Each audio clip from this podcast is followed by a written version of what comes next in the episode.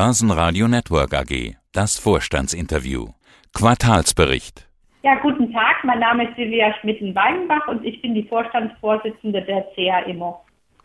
Und das seit etwas mehr als einem halben Jahr. 1. Januar war Ihr erster Tag gewesen und das ist unser zweites Interview. Ja, zu den Halbjahreszahlen sprechen wir über die Zahlen. CR Immo hat das Konzernergebnis im ersten Halbjahr um knapp 30 Prozent gesteigert. Jetzt stehen da über 220 Millionen Euro.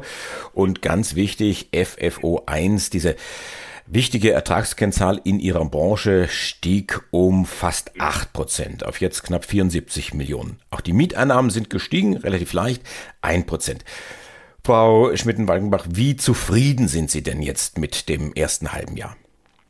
Wir sind mit dem ersten halben Jahr sehr zufrieden.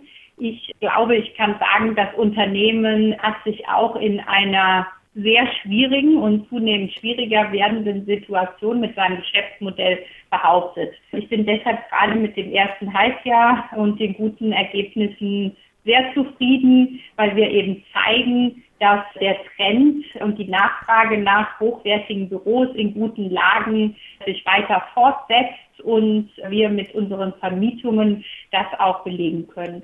Denn wir haben zwar im ersten Halbjahr Immobilien verkauft, aber konnten insgesamt ein Ergebnis halten, weil wir Mieten gesteigert haben und vor allen Dingen auch Projektentwicklungen abgeschlossen haben und die Mieter sind eingezogen. Und das ist ein positiver Trend in einer Zeit, wo vieles hinterfragt wird, nicht zuletzt die Nutzung von Büroräumen. Das wäre genau meine Frage und ich stelle sie auch. Wie kommt es denn, dass Premium-Büros weiter nachgefragt sind? Da gab es doch Befürchtungen, alle bleiben doch zu Hause in den Homeoffices. Ja, ich denke, die Situation bei den Unternehmen ist eben so, dass man anfänglich sehr stark auf die Pandemie reagiert hat und zur Sicherheit der Mitarbeiter diese nach Hause geschickt hat und dann auch natürlich gesehen hat, dass es in den ersten Monaten im bekannten Arbeitsumfeld mit den Mitarbeitern, die sich langjährig gut kannten, sehr gut funktioniert hat.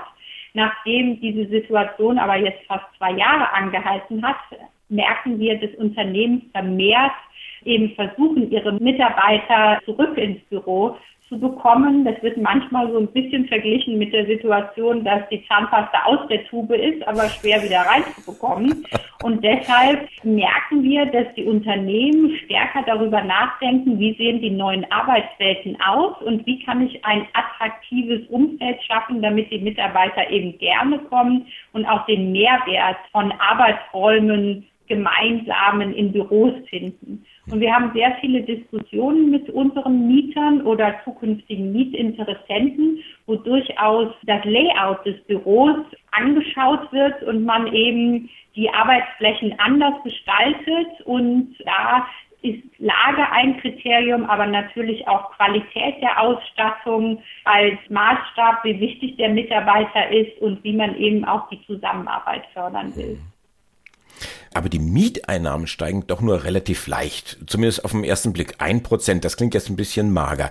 Ähm, wie kommt das jetzt zustande, dass die Zahlen doch relativ deutlich auseinanderliegen? Naja, ich hatte eben schon gesagt, dass wir im ersten Halbjahr vier Immobilien verkauft haben, die Mieterlöse hatten. Und gleichzeitig haben wir eine Immobilie nachgekauft in Düsseldorf, die eben auch mit Mieterträgen beiträgt und haben vor allen Dingen das Development der Immobilie Wann fertiggestellt und in den Bereich Investment Properties übergeben. Aber wie das bei diesen Neubauten ist, die Mieter ziehen langsam ein, haben dann mietfreie Zeiten und die Mieterlöse werden eben über Zeit kommen. Deshalb sind wir stolz, dass wir es dennoch geschafft haben, dass die Mieterträge stabil gewesen sind. Wenn man auf einen Vergleich gleiches Portfolio wie im Vorjahr schauen würde, dann sind wir fast um vier Prozent gestiegen.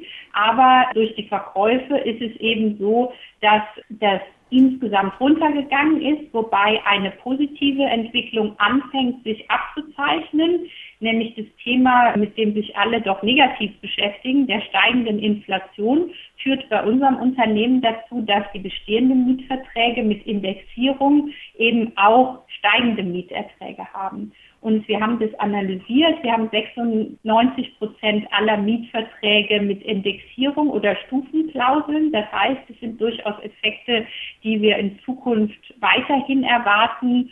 Und wir merken eben auch, dass Büromieter, die neue Mietverträge abschließen, bereit sind, für gute Qualität zu zahlen. Und wir können durchaus die Anfangsmieten dann bei Auszügen von bestehenden Mietern auch oft steigern.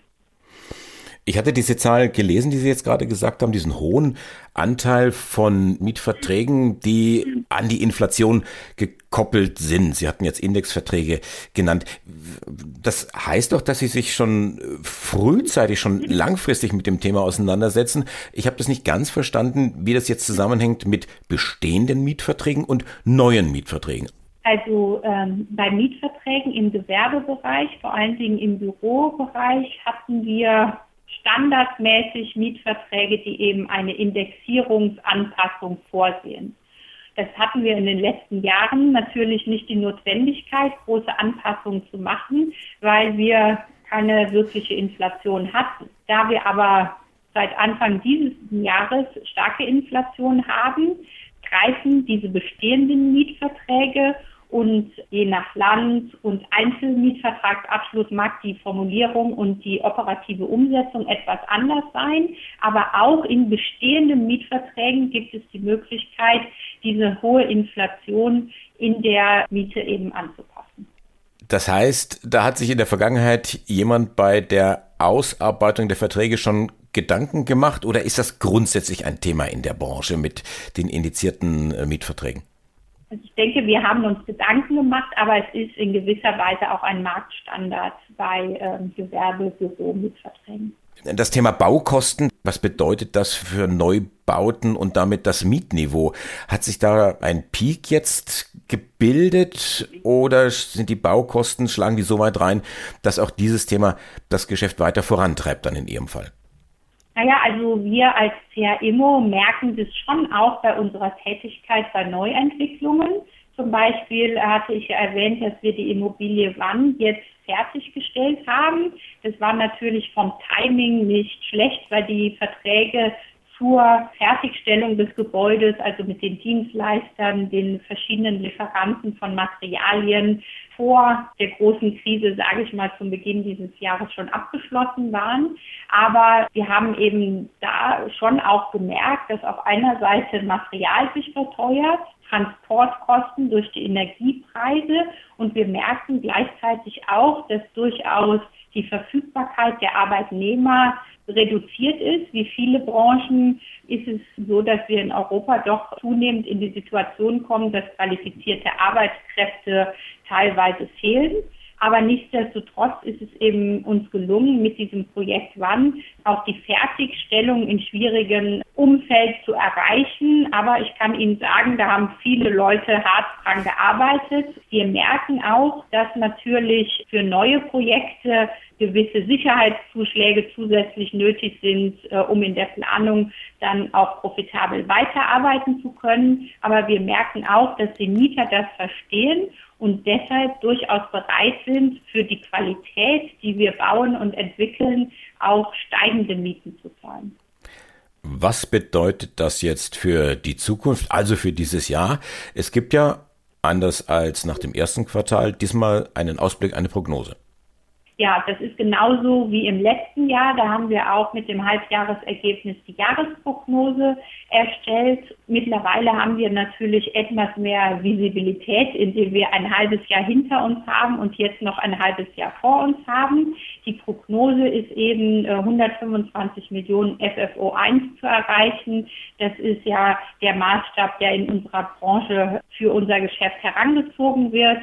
Das heißt, wir gehen davon aus, dass wir weiter gut vermieten können und der Bestand, der da ist, eben auch im Markt gut angenommen wird und wir operativ eben weiter das liefern können, so wie wir es im ersten Halbjahr auch geliefert haben.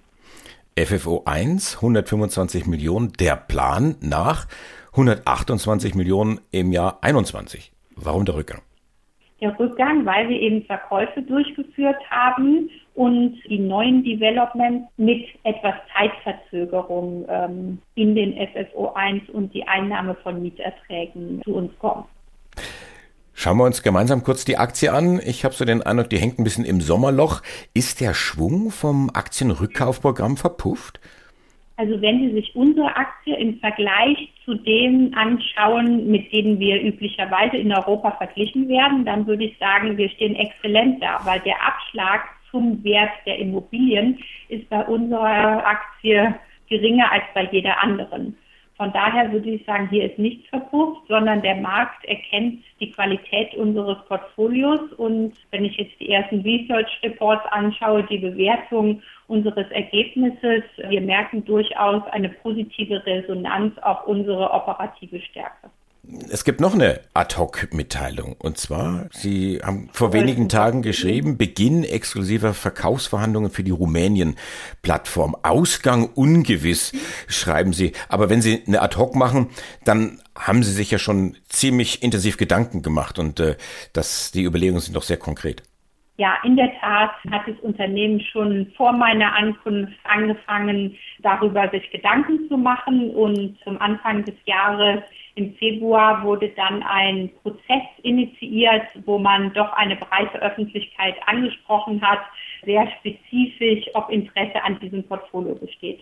Sie können sich vorstellen, dass mit dem Ausbruch des Krises und der zunehmenden Unsicherheit, die wir an den Märkten insgesamt hatten, durchaus wir uns gefragt haben, wie wird die Resonanz sich durch diese Entwicklungen verändern. Und wir können sagen, wir hatten sehr viel Interesse und ein sehr gutes Feedback, was einfach zeigt, dass wir da ein hochwertiges, qualitatives Portfolio mit einem sehr starken Team im Markt haben, in einem Marktumfeld Rumänien, was das Unternehmen schon lange nicht mehr als Tier 1 Markt klassifiziert hatte.